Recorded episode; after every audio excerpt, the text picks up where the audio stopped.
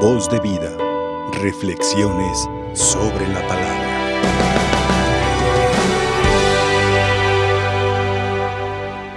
Queridos hermanos, pues con gran alegría eh, celebramos esa Eucaristía eh, compartiendo la fe con todos ustedes y más en esta semana donde vamos a meditar los misterios que nos dieron vida y en especial pues con los enfermos que pronto también ellos compartirán la pasión del Señor. Se unirán sus sufrimientos a los de Cristo y uniendo los sufrimientos a los de Cristo viene la redención, la salvación. Por eso aquellos enfermos que nos ven desde sus hogares, que se unan a Cristo y sientan la fuerza redentora del Señor y oren por su familia, por la iglesia, por los sacerdotes, para que Dios siga derramando gracias en el mundo.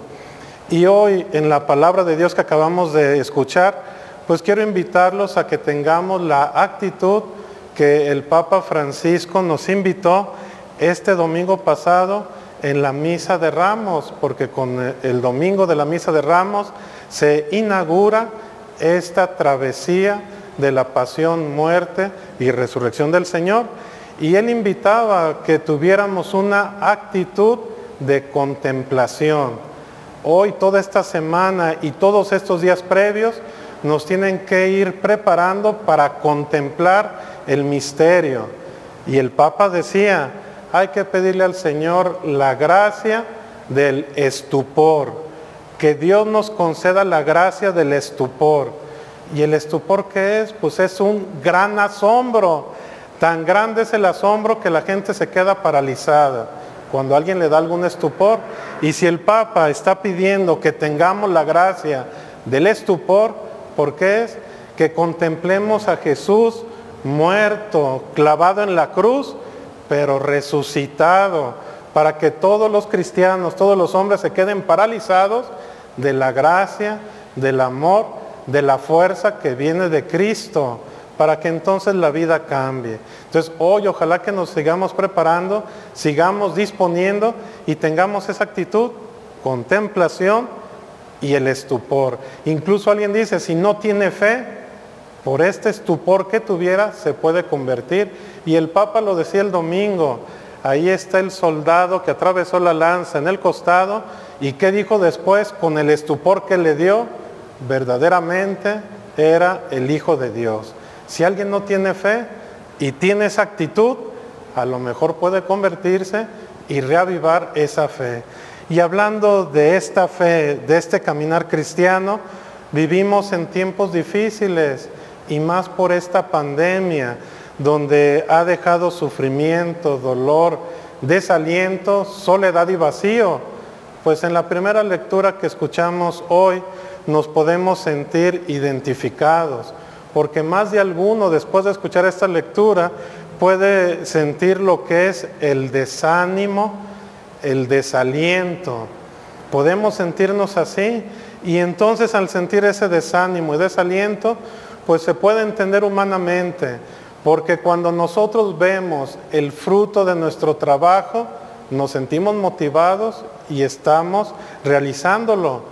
Pero cuando es de noche, cuando está oscuro, cuando no podemos ver la recompensa o los frutos del trabajo, entran las dudas.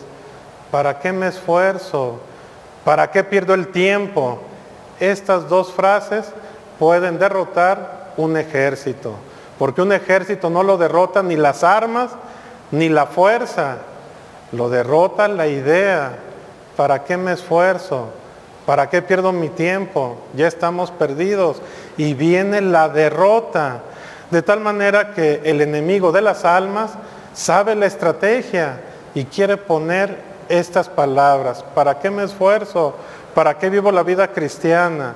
Y entonces viene el desánimo, el desaliento o la tentación y pecado de asedia la asedia. Es bueno que la reflexionemos.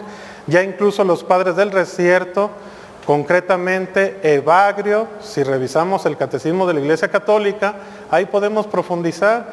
Y Evagrio nos decía que el desaliento podría considerarse un octavo pecado capital.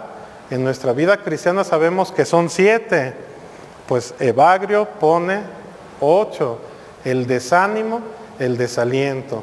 Un cristiano no puede vivir desalentado, porque la primera lectura que nos dice, en mi causa está en las manos del Señor.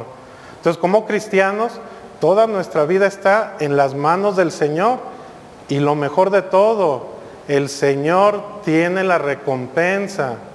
Él es el justo, Él es el amor, Él es la verdad. Vamos a desconfiar de Dios que tiene nuestra recompensa.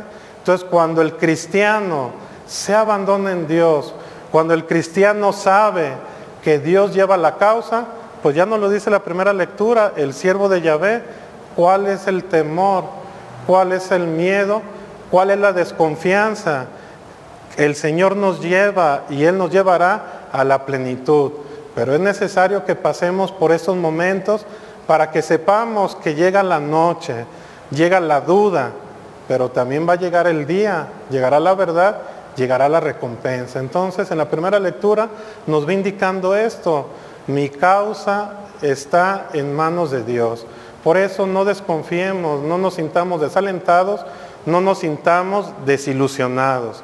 Y avanzando un poco más, en el Evangelio también nos sigue dando otra enseñanza para que estemos preparados para celebrar con fruto estos tres días, el trido sacro. ¿Y qué nos dice? El Señor va mostrando dos actitudes con dos respuestas.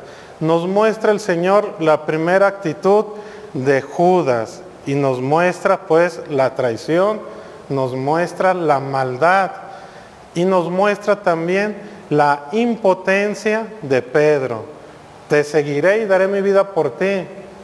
Pero ¿qué dice Jesús? Antes de que cante el gallo me negarás tres veces.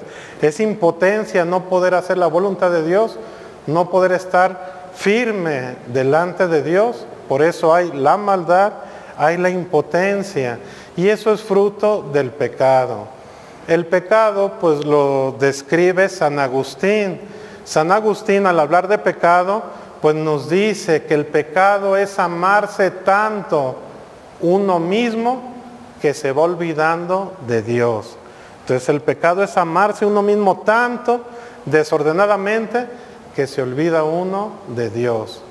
O también el pecado tradicionalmente lo ponemos como aquel que da la espalda a Dios y empieza a gravitar sobre las cosas sin hacer referencia al Creador.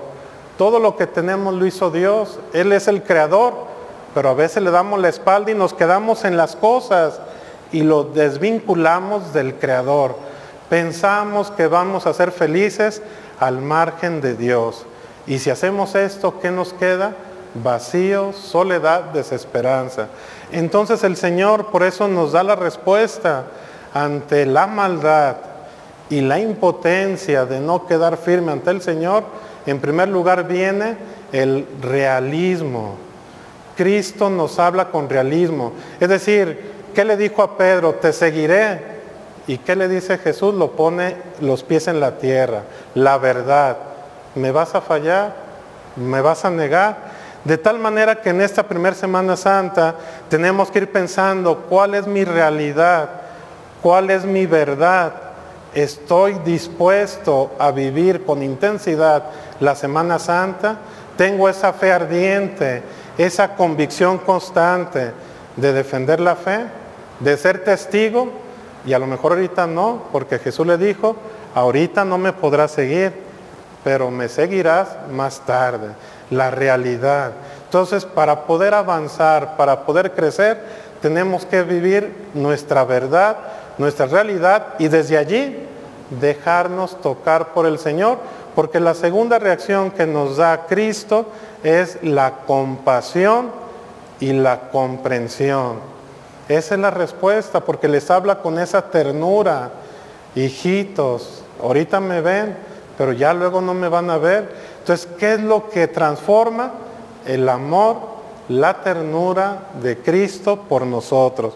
Por eso, aunque seamos pecadores, aunque estemos lejos de Dios, si nos dejamos inundar por la ternura, por el amor de Dios que vamos a experimentar en el trido sacro, pues nos vamos a convertir, nuestra vida va a cambiar y si a eso le sumamos lo que el Papa nos pide, actitud de contemplación y estupor, vamos a gozar una vida nueva que nos ofrece en la Pascua.